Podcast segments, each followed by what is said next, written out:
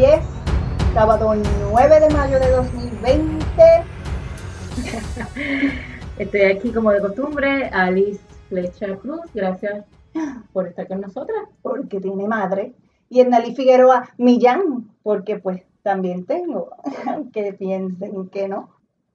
Bueno, pues yo soy socióloga, eh, esos mis estudios formales, así que por ahí van mis, mis puntos de vista, por ahí va la cosa.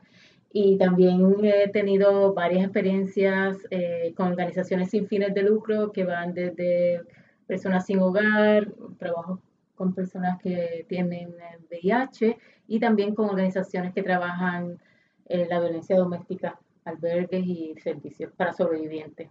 Ella dice todo eso, entonces yo cuando voy a decir a lo que me dedico, pero no, con mucho orgullo, soy actriz, soy productora, regidora de escena, trabajo redes sociales y como siempre como Ednalí Figueroa, porque me gusta decir lo que pienso, a veces me lo callo, pues porque me tengo que autocensurar, porque como está eso que dicen por ahí, no están listos para esa conversación.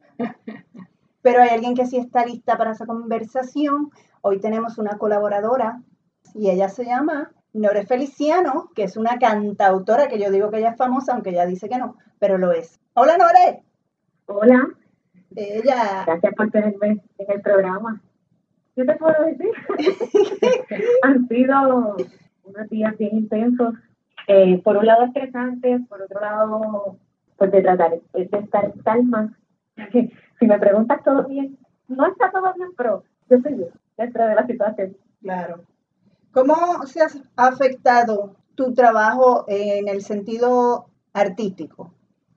Se ha alterado todo, principalmente porque todo está en pausa, no solo por la cuestión explícita de que tenemos que estar en la cuarentena, en el distanciamiento social y pues ha cambiado todo porque independientemente de que vayamos volviendo a, abrir la economía, como le dicen, y pues a cambiar un poco la, la dinámica, nosotros los que estamos en el mundo artístico no sabemos bien cómo es que se va a, a poder trabajar nuestra, nuestra actividad porque con distanciamiento social es difícil hacer conciertos, es difícil hacer obras de teatro. Te diría que es que estamos en, la, en la espera. Yo no he tocado nada, solamente hice un, Instagram Live, hicieron diferentes artistas de Puerto Rico en colaboración con artistas de España, festival que se llama Festicasa, con el propósito de, instar a todo el mundo que se quedara sus casas. Tengo cositas pendientes de hacer dos Facebook Live. Que los vas a hacer cantando. Sí, voy a participar de un evento de, de una compañía que está haciendo conciertos activos a través de España y también voy a hacer yo mi, propio concepto en mi página y con la banda acústica vamos a hacer un evento por las redes. Todo es así virtual. Mira, yo tengo una curiosidad. Esos esfuerzos está cambiándose a otras plataformas en, en el Internet sea, francamente, ¿producen algún ingreso o eres, eh, eres artista, pero tenías algún tipo de ingreso también, ¿verdad? Cuando tú ibas a los lugares. Muchos de los lives que han estado ocurriendo, pues lo que están haciendo los compañeros y las compañeras cantautoras es poniendo su número de teléfono para que la gente, ¿verdad? Que los quiera apoyar, la gente que los sigue, pues dé sus donativos por APH móvil y puedan aportar. La gente está bien consciente de que la actividad económica de los artistas se vio paralizada. Están bien conscientes de eso y creo que, creo que están bien abiertos a, apoyar.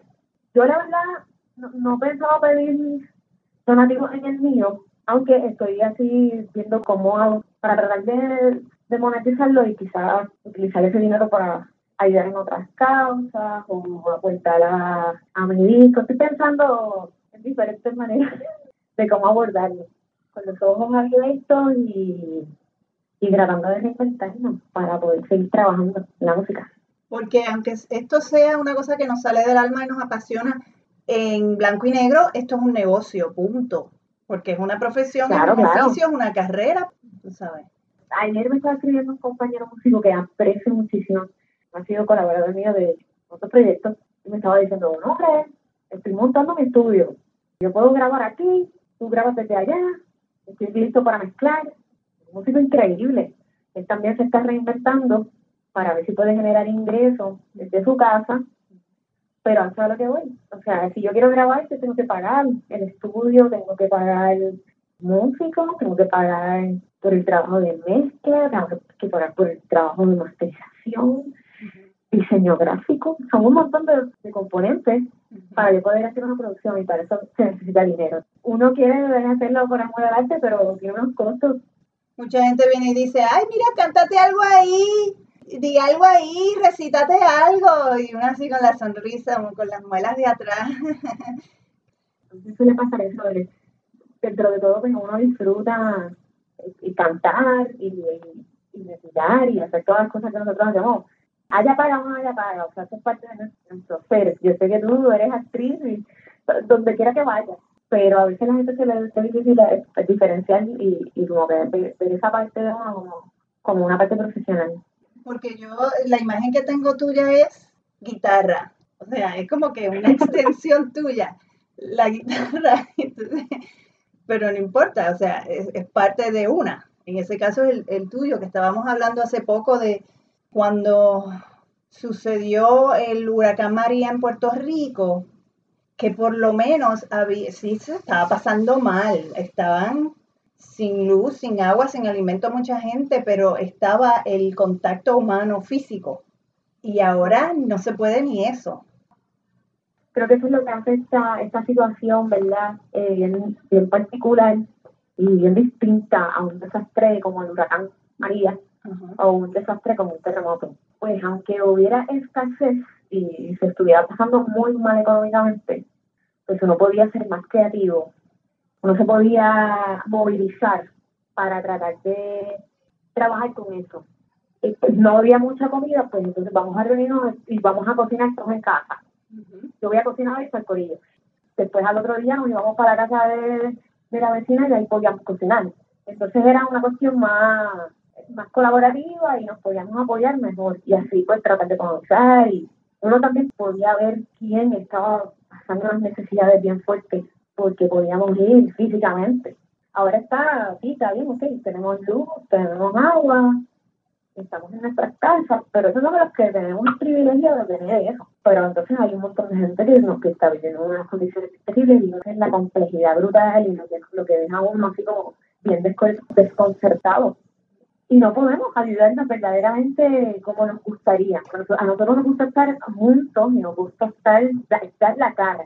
Yo pienso que, que nosotros estamos entrenados a reaccionar en los huracanes, en las tormentas. Obviamente el huracán más fuerte fue el María y nos desarticuló un poco porque no podíamos comunicarnos en un momento dado, pero ya... Un poco nos partió por el medio. Nos partió por el medio, pero, pero es como si, este, como si nosotros como pueblo cómo reaccionar lo, lo, teníamos ya en nuestra psique. La gente sale a los caminos, empieza a abrirlo, se empieza a buscar dónde está la gente, y aunque no habían comunicaciones, pero la gente salía. Esta situación, yo creo que el miedo, eh, estamos totalmente desarticulados, aunque, aunque tenemos comunicación, porque está en internet, está en energía eléctrica, pero yo entiendo que al estar encerrado y tener el miedo de que, mira, me voy a enfermar simplemente con mirar a alguien, ¿sabes? Vi una noticia de una persona sordomuda que tuvo una situación en una farmacia y eh, toda la situación comenzó porque la, cajera no quería quitarse la mascarilla para que él pudiera ver los movimientos de los labios. Eso es una acción de, miedo, ¿verdad? La gente tiene miedo a contagiarse, lo que fuera. Yo creo que eso no sabemos muy bien cómo reaccionar y... Es un miedo brutal. Porque aunque tengamos miedo, tú tienes razón, nosotros tenemos ese chip de ir al rescate, reaccionar, estar ahí. A diferencia de otros lugares del mundo, nosotros los puertorriqueños pues no, no tenemos mucho. Aquí hay una desigualdad bestial, o sea, y el que no lo ve está en negación. Pero a pesar de eso, pues aquí los puertorriqueños son bien, bien humanos en el sentido de, de que son expresivos en su calor humano. Tendemos a la cercanía el distanciamiento social, aunque es retante para cualquier persona, pues, para unas culturas es más retante que para otras para de nosotros especial y tienes toda la razón, como que eso nos ha desarticulado. Y si a eso le suma, la verdad es que nos ha tocado lo peor. ¿Lo peor en qué sentido, Nore Feliciano? Lo peor en el sentido de pues, nuestras instituciones. Ajá. Que nuestras instituciones, la, la, la, gente que se supone que está a cargo de bregar con, con un montón de cosas en nuestro país. Vamos, que la gestión ha sido desastrosa. bastante Bastante mala. Ya que desarticulada, también, desarticulada también, porque obviamente estos desastres pues, han puesto en relieve que todas las prioridades nuestras estaban al revés. Sobre todo los puertorriqueños ya sabemos que tenemos que nosotros mismos bregar, este, o sea, la- nosotros estamos muy conscientes de que la gestión comunitaria es la que es nuestra manera de poder seguir sobreviviendo. Como el pueblo ha perdido esa confianza en las instituciones y al vernos privados de poder reaccionar, que es ayudándonos, pues ahí es que el panorama se ha puesto bien malo. Estamos haciendo este podcast, estamos con, yo creo que nos estamos comunicando un montón, estamos tratando de ser creativos al extremo también. Hay que mantener la sanidad mental, porque si no, Oh, sí, no se puede. Bueno, Nore, sí, sí, sí. Yo creo que- in- invéntate una cancioncita ahí y escríbete algo sobre lo que está pasando, oye. Yo, madre, yo no he podido escribir ni un verso desde que Ah. esto empezó. Yo estaba en el proceso de trabajar el disco que iba a sacar. Entonces estaba bien metida trabajando con todo, o sea, preparándome para eso. Y de momento, pues cuando esto ocurrió, que cambió obviamente todo el panorama, yo no me, yo no me he podido sentar de verdad a, a hacer cosas así verdaderamente eh, creativas. Yo sí me siento, toco la guitarra, ensayo, he estado como que este, aprendiéndome canciones que me encantan y como que tratando de despejar la mente de esa manera. Pero sentarme a escribir así como que una canción, wow, se me ha hecho súper difícil por- porque no, no dejo de pensar en todo lo que estamos- hemos estado hablando en esta conversación. Tú sabes lo que es que nosotros, yo no sé si a ti te ha pasado, pero nosotros nos levantamos para ver a cuánto subió, a, a cuánto subieron los contagios. Que están mal Y contados ver también. son las muertes. Para colmo, los números están mal, toda una ansiedad y despertarnos así como que con esos titulares y, y después seguir el día y tratar de estar normal, que es bien complicado. Pero te voy a coger el, el reto. A ver si no puedo inventar algo de esto, porque algo puede salir. Yo pienso que sí, igual que ahora voy a usar yo la conexión esperanza. Yo, yo pienso que sí, que nosotros vamos a poder, y también como pueblo, eh, organizarnos nuevamente en la nueva realidad, porque hay que entender que esto no se va a ir, aunque el lunes comience a, reabrirse la economía, podamos salir más o tengamos un poquito más de libertad en salir a unos espacios. La realidad es que esto va a continuar por largo tiempo. Yo creo que sí vamos a encontrar la manera de poder sacarle algo, o la canción, o tu composición, pero y también como pueblo tratar de eh, ver las cosas de otra manera y, lograr resultados. Y yo, yo espero que nosotros podamos ir a votar cuando, ¿verdad? En noviembre, la- las personas de mi edad, las personas mayores, las personas más jóvenes que yo, que, que no se han inscrito, que se inscriban y puedan ver todo como nuestro gobierno ha reaccionado ante todas estas situaciones y ver si de verdad nos responden a nosotros y si no, mira, tratar de hacer unos reaccionar y tratar de movernos y cambiar las situaciones políticas o de gobierno que nos han llevado hasta aquí. Algo tenemos que hacer. El podcast se llama Todo Bien, pero no Pero está muy es, bien. pero es en pregunta, o sea, todo bien. Así que algo, yo, yo tengo esperanza de que algo, que sí. Sí, sí, pero mira, nosotros necesitamos ciertamente, yo yo creo que se tienen que refrescar, o sea, yo, yo sí estoy creyendo en, en el cambio de, de líderes. Hay un montón de gente que está, que está, que quieren insertarse Ajá. en la discusión política. De verdad, o sea, cada administración tiene eh, un montón de desaciertos y aciertos. Ujú. A mí me gustaría ver una mayor participación de gente del corrido de esta generación, por lo menos de la mía, que estamos en los 30 y más. Eh, digo, y más jovencitos también, me encantaría que, que, que nos sintiéramos que pertenecemos en la discusión de lo político Ujú. porque por mucho tiempo, porque lo político no es necesariamente pertenecer a una entidad, a un partido. Lo político es todo. Claro. Entonces yo siento que gran parte de la gente, o sea, de- por lo menos de las generaciones más jóvenes, siempre he escuchado como que muchas expresiones que es como que no, a mí no me interesa la política. Muchas veces también en nuestras casas, en las familias, como que en las fiestas familiares se omiten esos temas porque crean discordia, porque aquí pues, hay una, una fuerza de como de, de, de voluntad, creo yo, de discutir las cosas sin el apasionamiento ideológico y, que impera en Puerto Rico. Entonces, pues yo quisiera que, los, que gente de, de mi generación y de la generación un poquito más joven se sintieran apeladas por meterse en la discusión política, porque como hemos visto, el Estado es súper importante, es súper importante para nuestra vida, o sea, nosotros no, está nuestra gestión individual, pero el Estado tiene que proveer una estructura, así es que nos organizamos como sociedad. Tiene que ser un facilitador, yo creo. Que el Estado debería ser un facilitador de las gestiones de, de una comunidad que ayude a cosas. Claro, claro, claro. Pero, por ejemplo, mira, es que esta situación ha, puesto en relieve pues los issues que son bien importantes y que pues han quedado en manos de personas que no, que necesariamente, o sea, que tienen unas visiones ideológicas, eh, pues obviamente que, que van a lo, a lo, el espectro de lo neoliberal, el profit, o sea, el lucro desmedido, todas esas cosas, pues la gente que está en el poder, y cuando digo el poder me refiero al mundo entero, porque esto está pasando en el mundo entero, recae en gente que, que tiene esa, esa mente. Y pues hemos visto aquí que, por ejemplo, la importancia de tener un plan médico, de que el Estado te pueda asistir, porque la persona que se enferme, que se enferma en general, no tiene que ser ni de COVID-19. O sea, la, la, persona que se enferma en general en Puerto Rico y en Estados Unidos peor, se expone número uno a no poder atenderse porque es muy oneroso, muy caro, no tienen los recursos para, para pagarlo, o a que todo tenga una deuda gigantesca. Eso es otro negocio. Y nos reduce a la conclusión que es importante que la gente se mueva a votar para escoger quiénes forman parte de ese Estado.